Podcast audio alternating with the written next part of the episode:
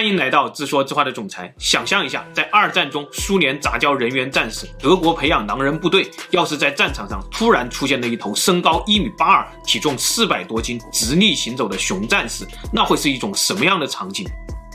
一九四四年，在意大利蒙特卡西诺战役中，盟军的军队中就真的出现过这样一头熊战士。这不是都市传说。查阅档案，我们会发现这个熊战士有编制、有军衔，还有名字，叫做沃铁下士。他听得懂波兰语和波斯语，和士兵们配合默契。这只熊战士是苏联秘密科技吗？这支小部队又有着什么样的传奇身世呢？今天我们就来聊聊这个二战中的真实故事——熊战士沃铁。时间回到二战最激烈的年代，一九四二年。这一年，在苏联境内，一支秘密部队被组建了起来，叫做安德斯军团。他们属于波兰流亡政府。不久以后，这支部队从今天的土库曼首都阿斯巴哈德开拔，前往伊朗支援盟军。一九四二年的四月，安德斯军团所属的二十二炮兵连驻扎在伊朗哈马丹火车站的时候，熊战士的故事正式开始了。这天，炮兵连的几个战士正在吃午餐，唱着波兰民歌。一个流浪的伊朗男孩突然走了过来，战士们给了小男孩一块肉，但小男孩并没有离开，好像还有话要说。小男孩摸了摸他背着的一个麻布口袋，一只憨头憨脑的熊仔探出了头。小男孩说：“他在山洞中发现了这只熊仔，发现他的时候，他的妈妈已经被猎人射杀了。猎人放过了熊仔，但小男孩觉得熊仔和自己一样都是孤儿，就把他捡了回来。波兰士兵们被小熊仔萌化了，他们东拼西凑，拿出大家身上的一把瑞士军刀、一罐牛肉罐头和几块巧克力，交给了小男孩，算是购买熊仔的资金。然后他们从小男孩手中接过了这只熊仔。”回到军营以后，士兵们立刻拿出了最好的水果、牛肉罐头来喂养小熊仔。但紧接着，士兵们发现熊仔还没有断奶，根本吃不了这些东西。于是，士兵们决定给他喂奶。没有奶瓶，他们就找来了一个旧伏特加的瓶子，洗洗干净，灌上电乳，兑上水，轮流给小家伙喂奶。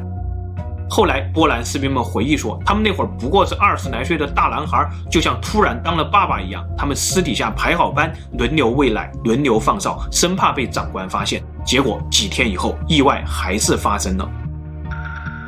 这天清晨，部队紧急集合，所有人必须离开营帐。士兵们临走前用毛毯盖住了小熊仔的脸盆，熊仔还在脸盆中睡觉。结果天亮以后，一群鸟飞到了营帐上面，叽叽喳喳叫个不停。小熊仔就被吓醒了，他哼唧着跑出了营帐，恰好撞上了正来检查的长官。士兵们回到营帐以后，看到了长官脸上的微笑和他身边的小熊仔。长官说：“就叫他微笑的战士吧，在波兰语中就是沃铁。”从此以后，二十二炮兵连正式成为了沃铁的新家。几百个大男孩和有爱的长官沃铁就在这样的环境中成长起来。巧合的是，二十二炮兵连是一个补给连，所以蜂蜜糖浆那是应有尽有。夏天，沃铁会睡在战士们的脸盆里；冬天，蜷缩在战士的大衣当中。春秋两季，沃铁起得比谁都早，他会精直地走出营帐，来到炊事班，精准地找到那些被藏起来的橘子果酱。长大以后，沃铁迷上了捡手榴弹。这些手榴弹是战士们用来训练的橘子。又过了一段时间，沃铁迷上了摔跤，当然是得一群士兵摔沃铁一个人。如果沃铁被摔倒了，全场将会嗨到极点。还有一个二十二年保留项目，那就是每一个到访者或者每一个新兵蛋子必须上台和沃铁摔一场跤，沃铁会像捡橘子一样轻易地击败他们。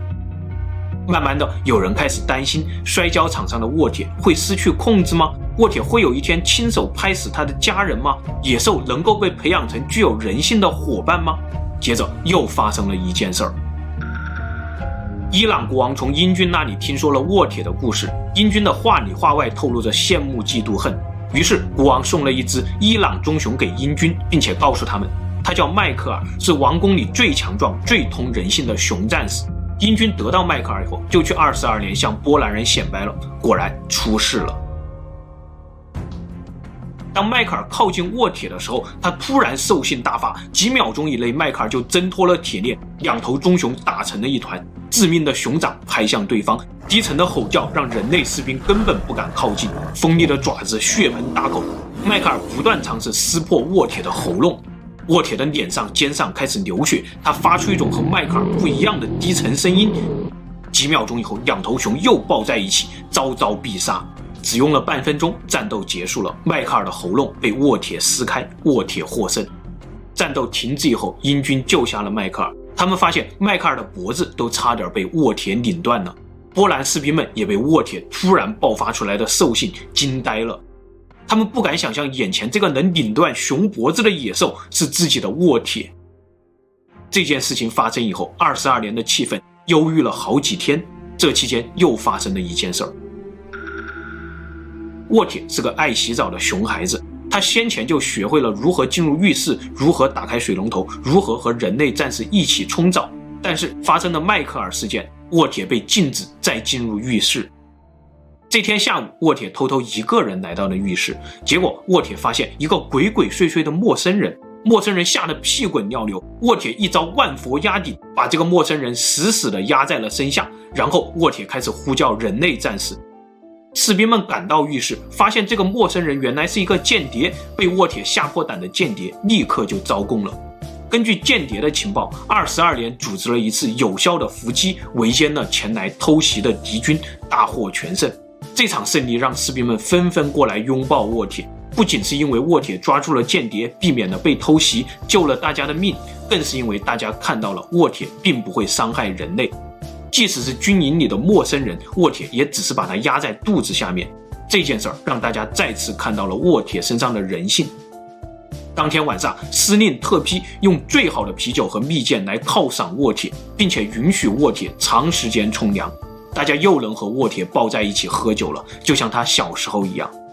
没错，沃铁会喝酒，爱喝伏特加，酒量还很大，并且沃铁还会抽烟。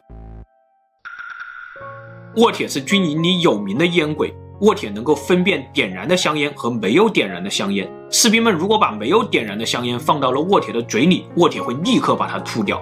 懂行的士兵们会把香烟点燃以后再放到沃铁的嘴里，他可不是一口一口的吸烟，而是一节一节的把烟吃掉，咽下去，再吐一个烟圈，一支接一支，烟瘾极大。有一年圣诞节，士兵们都喝得醉醺醺的，烟也抽完了，但是沃铁酒量大，他可没醉，就想再多抽几支烟。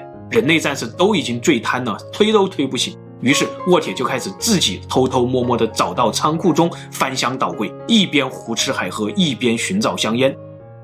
第二天，那群醒酒的大老爷们儿真是被眼前的烂摊子惊呆了，真的是熊孩子啊！随着战争的进行，部队开始被调动。沃铁坐在货车里，沿着海岸行驶。春风十里醉，不如海边大波妹。沃铁突然跳下车，径直向海边的波妹跑去，跑得飞快。士兵们后来回忆说，那几个女孩都以为自己当时要死了，吓得腿都软了，尖叫起来。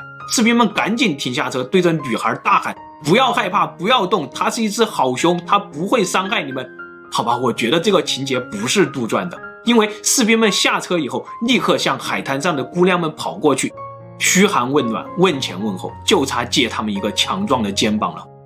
我很怀疑沃铁其实只是想去海里游个泳，真正想把妹的是和他同车的那些大男孩们。这段时间当中，从伊朗到伊拉克到叙利亚、巴勒斯坦、埃及，士兵们去哪儿，沃铁就跟着去哪儿，谁也离不开谁，就像战争已经结束了一样。但是，毕竟这一切发生在人间已经沦为地狱的1944年。这一年，二十二炮兵连被从埃及调往意大利前线，参加解放意大利的决战蒙特卡西诺战役。英军第八集团军的船只负责运送二十二炮兵连进行渡海作战。英军禁止卧铁登船，他们说按照盟军规定，宠物禁止上船。波兰士兵说他不是宠物，他是我们的家人，他是我们的战友。英军说只允许士兵和货物登船，这是法律。二十二炮兵连的司令再次出面了，他当场授予沃铁二等兵军衔，编入战斗序列。英军被波兰人的操作惊得目瞪口呆，张着嘴看着二等兵沃铁登上了战船，开赴前线。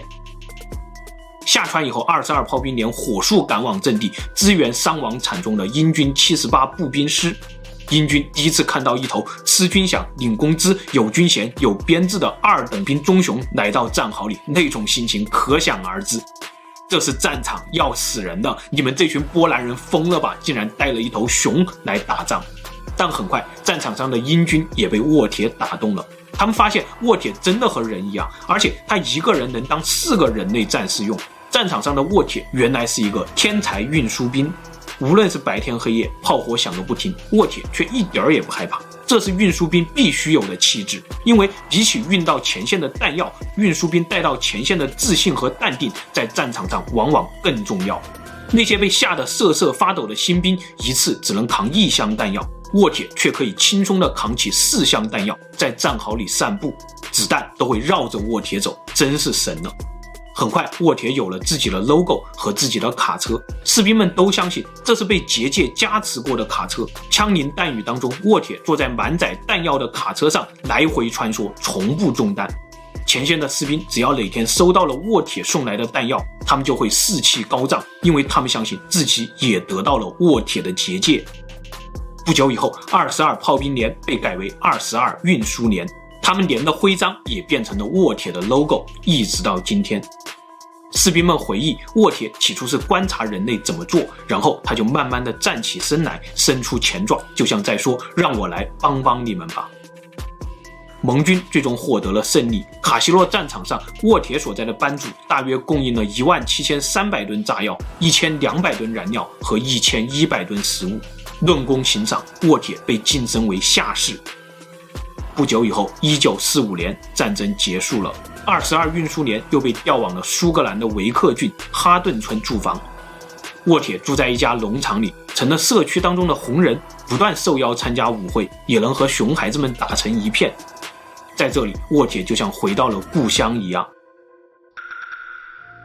到了一九四七年，波兰重新被组建了起来，波兰士兵们才开始陆续回国。